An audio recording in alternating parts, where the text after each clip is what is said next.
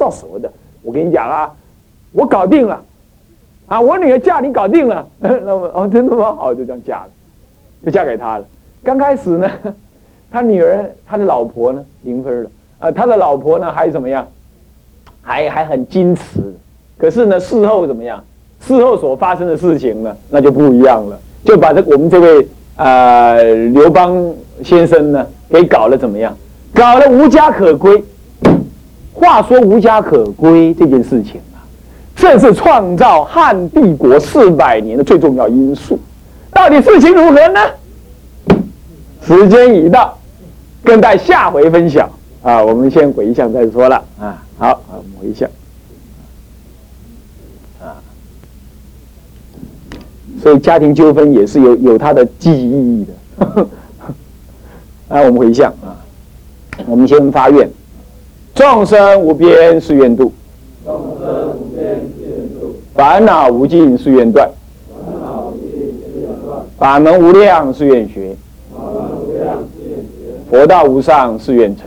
佛道无上誓愿成。啊，三归，自归佛，自归佛，当愿众生。当愿众生理解大道，理解大道，发无上心；发无上心；自归法，自归法，当愿众生当愿众生。深入经藏，智慧如海；智慧一生，当愿众生。同理大众，一切无碍。啊，总为相，愿以此功德，庄严佛净土，上报四重恩，上报众生，下济三途苦。若有见闻者，悉发菩提心，报身，同生极乐国。同生极乐国。南无阿弥陀佛，南无阿弥陀佛。南无阿弥陀佛，南无阿弥陀佛。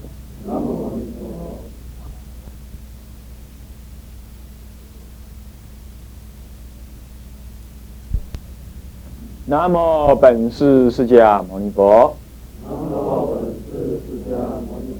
南无本师释迦牟尼佛。南无本师释迦牟尼佛，南无本师释迦牟尼佛。无上甚深微妙法，无上甚深微妙法，百千万劫难遭遇。百千万劫难遭遇。我今见闻得受持，我今见闻得受持，愿解如来真实义。愿解如来真实义。请放掌。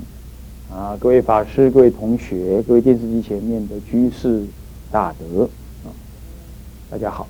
我们呢啊，上一节课呢提到了这个中国历史当中这位啊开国的国君呢，这个汉朝汉朝开国国君这个刘刘邦啊，这个人，这个人其实他的生活也就是这样子啊，他的妻子呢啊，我们提到他的妻子怎么样啊啊，就是整天呢吵吵闹闹，而且呢就是骂他。就死骂他酒鬼，然后常常就是常常就是哭哭闹闹的，干嘛？哈，我拍命，讲什么我都给得一个真不可思议的人，啊，给得一个酒鬼啊，大家都啊，做这个左邻右舍去给这样倒了，去给人家那个告。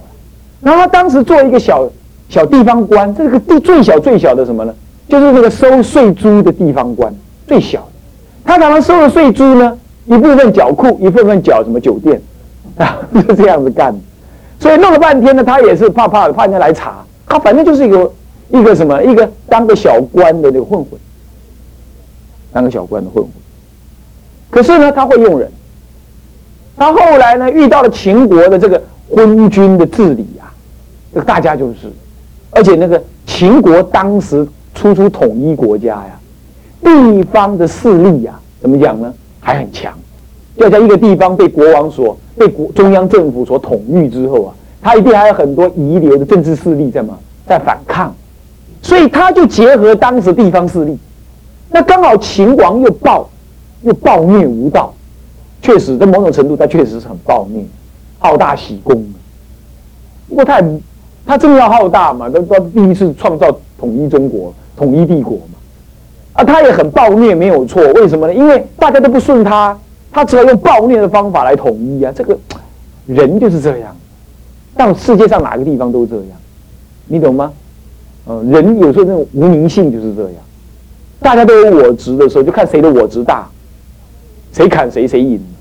事情就是，我不是说在暴虐是对，但是人呐，你要不无名就变霸，你要无名就是是会这样，互相争争夺就会这样，没什么好说的。好，那么这种情况底下呢，他就那种反抗势力还在啊，他就怎么样？他就怎么样？他就纠合了一些反抗势力，再加上呢，怎么样呢？他的一些个人行为被地方政府报上去了，你想要抓他来归案，他就就就变成他就流亡在外了。这一流亡又配合了一些地方的不满人士啊，集合在一起。他这个人很怪，他这个人平常很海派，那么交朋友的话很阿萨利，那么呢能够怎么样？能够了解这个人的性格如何，跟人家交往就是有一种魅力，什么魅力？让人家愿意跟他在一起。这种魅力，天生就是这种什么领导人。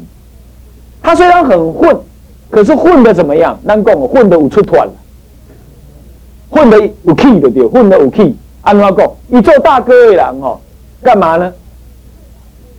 这个跟朋友在一起的话，能够有福同享。不过有难他一定不同当的，他这个人是这样。一有难，他打输仗，每次跟项羽干架打仗的时候啊。眼看着项羽箭都要射过来，他一个人就啾都不见了。所有的阿兵哥啦什么打了一半才发现，哎，我们主公呢？我们主公呢？好，我们赶紧找主公哦。那咚咚咚咚咚咚咚咚咚咚，起码咚咚咚咚就哎找到主公躲在树底下，他都先溜了。项羽不一样，项羽绝对身先士卒，一个人带着阿兵哥在前面冲冲冲冲冲，打到最后他才他才离开。项羽一定是这样。结果这种贪生怕死的小人呢，最后创立了什么四百年统一中国的大大帝国？你说，如果中国人的帝国是这样被创立，被这种所创立的话，想起来中国人也太逊，是不是这样的啊？是不是这样的？这就是因因果果，那是因果。所以不应该以成败论英雄，就是这样。啊，那么不过讲是从讲是这样，但是刘邦真有大人之量。真有大人之量，所以他呢就是能够用人，他能够用人，他能够用人。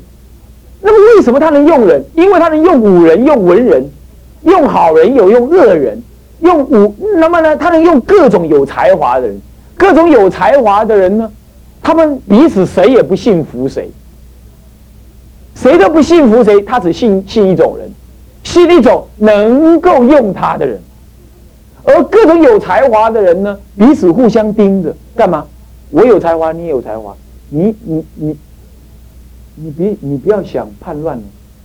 然后他也这么说，那你也不要想叛乱。好，我们大家不要叛乱。那不要叛乱，我们我们拱一个好了。好，我们大家。所以呢，刘刘邦呢，正是一个柔性领导最成功的例子。他就是柔性领导，他常常决策哈都是这样。来，我们大家坐下来，你看该怎么办？现在我们被追杀了，该下一步该怎么办？他常是这样。然后张良就说：“既然被追杀，我们就跑吧。”嗯，你说的有理，那我们往哪跑？他常是这样领导的。他不是这样，大家坐下来。我觉得今天我们这样这样这样，我们应该要检讨这样这样这样，我们应该要这样这样这样这样，我们应该要这样这样，这个不行，那个不行啊，那个都不不他不是，他不是这样，他是坐下来说：“你们看该怎么办？”所以那些测试人人自是有智慧的人呐，每一个人提供意见，要吵让他们去吵，然后就喝他的水啦，做运动，做完你们吵完没有啊？结论是怎么样？他能够用最好的人，所以最好的能够产生最好的结论，他就是憨憨在那里就可以。然后那个最好的人，他们互相制衡，所以不会篡夺他的帝国。最好的人都想要把他才华发挥就好了，他他没有那个野心要装帝王。因为他也不能当帝王，一当就当帝王，别人也不服，所以只好让一个柔性领导人当帝王，大家来拱他，大家爽。中国人就是这样，中国人就是这样子。你看日本是不是也这样？日本拱一个天皇，有没有？是不是这样子啊？日本要是没有天皇啊，全日本毁掉。所以当时第二次世界大战的时候啊，美国那个轴心那个美国、中国、苏联啊，还还有英国吧。他们共同战胜国呢，共同组成一个一个世界秩序的一个，在罗马会议当中，开罗会议当中呢说要把日本天皇啊什么废除的时候，他们就求说不可以。后来中国蒋介石也是替他们讲话，我记得是这样，大概就这个意思，就是说日本人需要有天皇，就这个意思。他们需要个精神领导啊，所以说真正的佛门领导就是用道德精神领导。你不要什么事情，你就是叫他管管管管管，这样呢你不会长久。所以汉帝国之所以成立啊，他做个地痞流氓，书是读了一点点了，酒倒喝了不少，这样子啊。结果呢，每次打败仗他溜得最快，呃，那么呢，结果人家不会离他而去。你看怪不怪？他就是柔性领导，他真正能够让人的本性发挥出来，这样就对。你是有才华的，我让你发挥。啊，我做皇帝不要紧，我好发挥。他是这样子思想的，所以他能成就。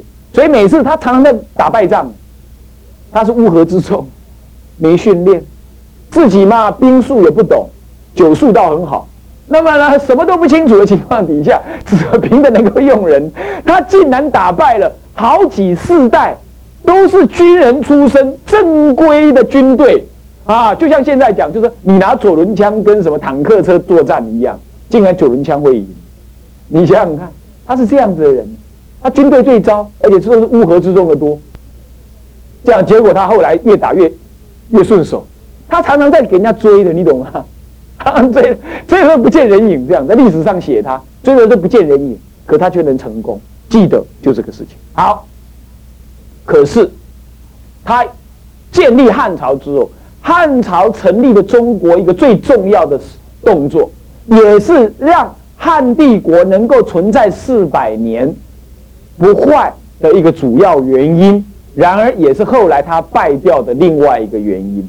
中国文化从后后来会再分裂成为三国时代，乃至于分裂为这么混乱，还有还有原因。它确实是有原因。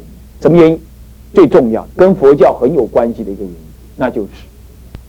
汉武帝霸卓百家，独尊儒术这件事情，你要知道，一个国家，至少中国的国家，从汉朝开始，其实周朝就这样。周朝是宗族制度，汉朝呢是什么？儒家至上，阳用儒家，阴用武术，就是阴阳五行。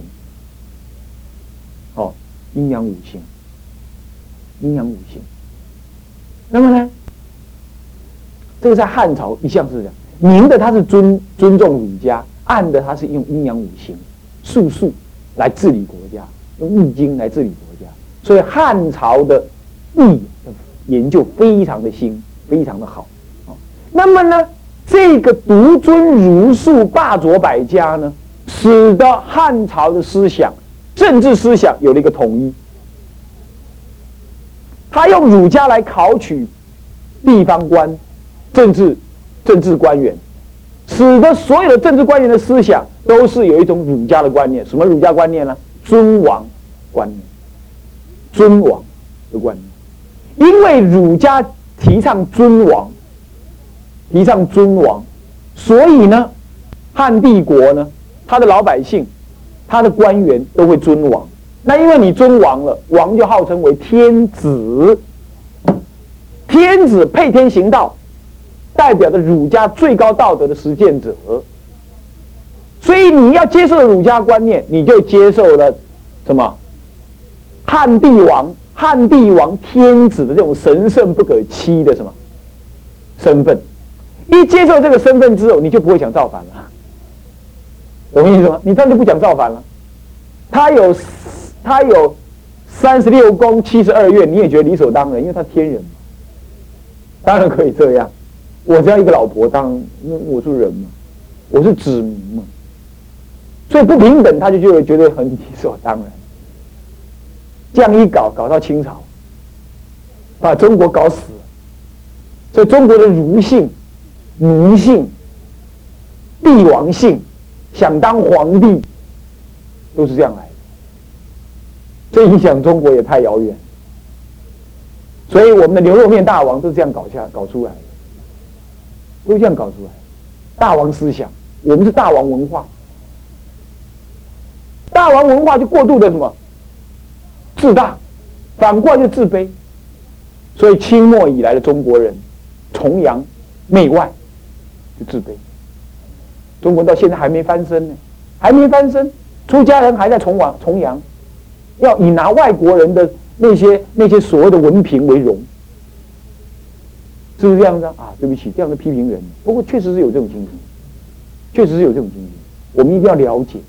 当然不是说你拿了就是就是媚外，不是这意思。可是你不要拿了而媚外，呃，不要为了媚外而去拿。我意思是这样，不是说你拿了就媚外，不是这意思。他这样。所以说，你的本家的东西你也丢了。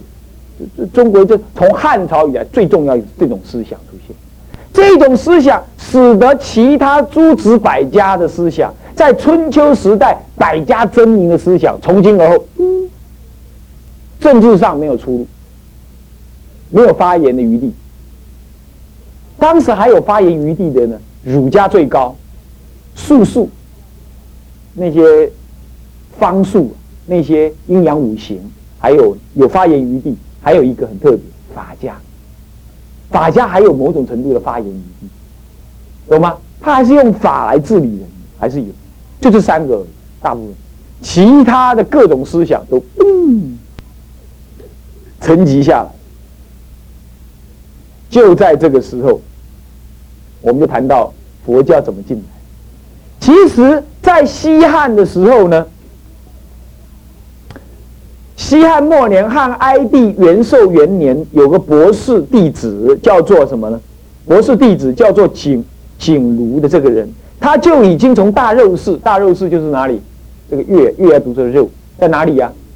那现在在哪里啊？现在的西域大肉氏那里有一个使节叫做伊存，那里呢，从他那里嘴对嘴学到了什么呢？佛经，已经学到，已经学到。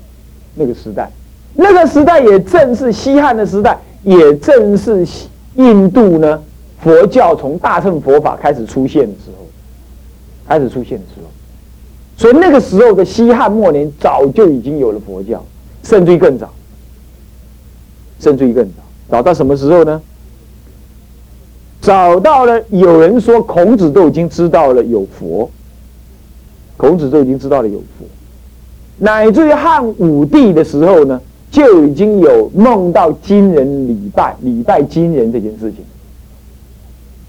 换句话说，那个时候可以肯定，民间多少已经有佛教陆续传入。然而，为什么一直没有被最高当局所注意？为什么不像南北朝一样的被认知为一个重要的学术，被引进？为什么不像？东晋时代一样，由帝王的力量派人，来，呃呃，像东汉末年一样的派人怎么样到西域去取经，被国家所注重。为什么？因为儒家太强盛，周围皆是夷蛮之邦，没有文化的，怎么可能从外来东西会比我们好呢？这种思想统治了中国的汉朝太久。所以这个事情你要知道，为什么佛教的传入兴盛会在南北朝？为什么？因为南北朝思想崩裂了嘛，统一的思想崩裂了，汉帝国崩裂，汉帝国拿儒家为最高的精神领导，反过来说，汉帝国也保护了儒家为最高思想的这个这个事情。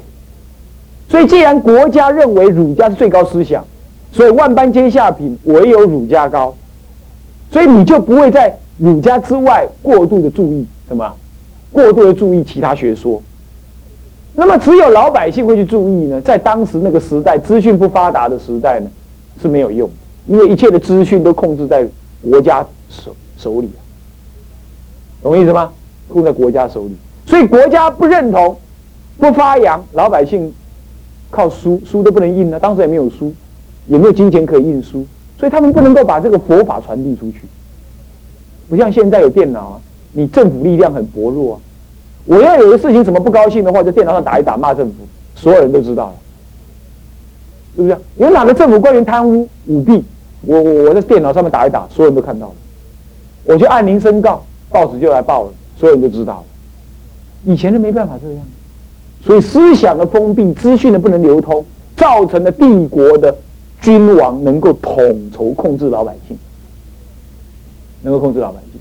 啊，这一控制的结果，造成了佛法当时其实在在文献上中的记载，其实佛法在周朝就已经就传入，但一直流传在民间。那民间也受到了那种儒家至上的影响，也就把它当做蛮夷之教，只把它当做拜拜求神问卜用。这样，这样子呢，一直到什么时候呢？所以说啊，就在这个时候呢，汉武帝独尊儒术之后，所有中国的文化就失去了平等竞争的机会。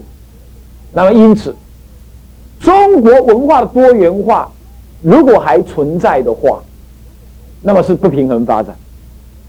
也就是当朝者、为官者。读书人都以儒家为为主，社会的上层阶级、领导阶级都以儒家为主，唯有在野阶级、老百姓、平民研究的什么呢？方术啦、艺术啦、宗教啦、呃、福气炼丹啦、相命卜卦啦，还有什么呃法家思想，还有稍有研究，研究的不多，就好像现在台湾。都是以经济搞经济、读科学为高，对不对啊？哲学系没人读，意思一样。因为我们的政府官员都提倡这个嘛，国家提倡经济发展，读经济、搞科技的人最最优先。连教育部长也要找找科学、找搞科学的人来做，他不找文人来做。比如说这个意思，要懂意思吗？对，时代都一样，你看看。所以一定现在的显学。就是科技文化，不会是思想文化。当时显学是儒家，其他的就很薄弱。还有可是薄弱，你要知道这个事实。所以佛教不能传递。然后发展到了新莽，又发展到东汉。东汉的时候，发展到汉朝的时候，已经发展了三百多年、四百年。一个国家流传那么久，制度用那么久，一定要。一定要腐败，大家在既有的制度当中呢，熟悉了，而且呢，学问都掌握在贵族、政府官员手里，他们就可以代代相传。所以说，爸爸当官，祖父也当官，曾祖父也当官，曾曾祖父也当官，一家七代当官的人很多。那当官已经当到像在上厕所一样，像去走出。上上上国王的皇帝的大殿呢，就像去厕就就像去就就像去厕所一样的方便的时候，你对于很多的政治呢，你就不想改变，你就会腐败。人就是这样，人如果不换新血，人就会懈怠于改革，懈怠于改革，人的思想就堕落，人的思想就混沌。这一混沌，就造成了整个思想文化、整个政治文化、经济的什么腐败。你就喜欢搞钱，你就想享福，就跟人的无名相应，这必然。所以，政府官员的换换血太换，才能继续保证一个政治的清明。某种程度是这样，某种程度是这样。好，就这样子呢。就这样子呢，这个汉朝帝国呢就进入了尾声，也就在进入尾声的同时，他的思想相对就要薄弱，对不对？有没有道理啊？我说过了，帝王帝国强盛会保护对他有利的思想，利那反过来对他有利的思想一定又来保护帝国，那倒过来说，帝国如果衰弱，对他有利的思想就开始受到质疑，他就开始崩裂。东汉就是这样。东汉的末年呢，思想开始蜂拥而起。那么，就在这个时候呢，东汉末年有个明显的历史记载：明帝永平十年，也就是西元六十七年。西元六十七年，蔡音，一个心字边，一个音乐的音，是不是念的音呢？好像也念音哈。他被要求，事实上又是东汉明帝梦到了什么？梦到金人入飞入，嗯，就是飞入殿，然后他就说了，那个国家专门解梦的人就跟他讲说，这是因为呢，周朝的时候已经有玄机了，金人要西方的圣人要来到中国，我们应该要去理解。你看，他说周朝有古书记载，却后多少年呢，有西方圣人的圣教要流入中国。在当时，如果还是儒家很独强的话，听这种话就不想听了。对不对？哪有西方圣人？我最大，孔子圣人最高。他没有，在那个时代因缘底下呢，他就不能再这样想，所以他接受了这个想法，所以也就向西求法，就请了叶摩腾、叶摩腾，还有竺法兰，他们呢，呃，请回了经典，那么在洛阳。的什么了？白马寺建了一个白马寺，驮了很多经，以白马驮经，所以叫做白马寺。在洛阳建白马寺，安顿这两位西域的修行人，西域的修行，这是东汉时代传入。那么好，这是同时佛教这样传入。到了末叶的时候呢，东汉末叶有恒帝、东汉恒帝、灵帝、安世高以及支娄迦谦。安世高跟支娄迦谦呢，他们分别也进入了中国，也在洛阳、长安一带呢，什么译了大小乘的经典。这是中国历史发展到汉朝是这么样。好，汉朝建都在长安，那么建都在长安，一直。就没有变过。到了新莽之后，东汉才迁都洛阳。